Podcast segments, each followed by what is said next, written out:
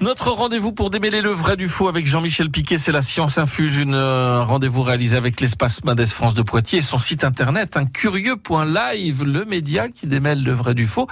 Et aujourd'hui, on s'intéresse au réchauffement climatique et on s'intéresse plus particulièrement à la hausse du niveau des océans. À quoi est-ce vraiment dû? Voici la réponse. Euh, on entend parfois que la fonte de la banquise euh, fait monter le niveau des mers. Est-ce que c'est vrai? Bah non, David, c'est pas vrai. C'est pas dû à la fonte de la banquise.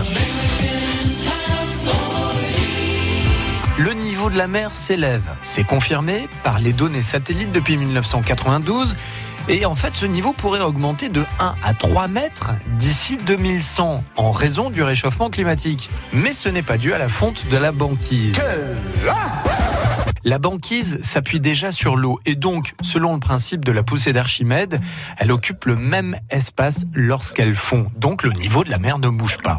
Enfin si, puisque je viens de vous dire qu'il s'élève.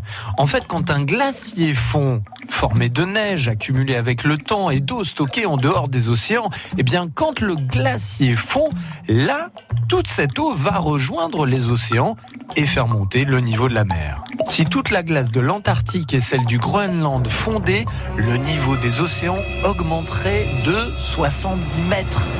De plus, le fait que l'eau de la planète se réchauffe, eh bien, cela engendre une dilatation de ces molécules. Autrement dit, l'eau chaude occupe plus d'espace, donc hausse des niveaux des océans.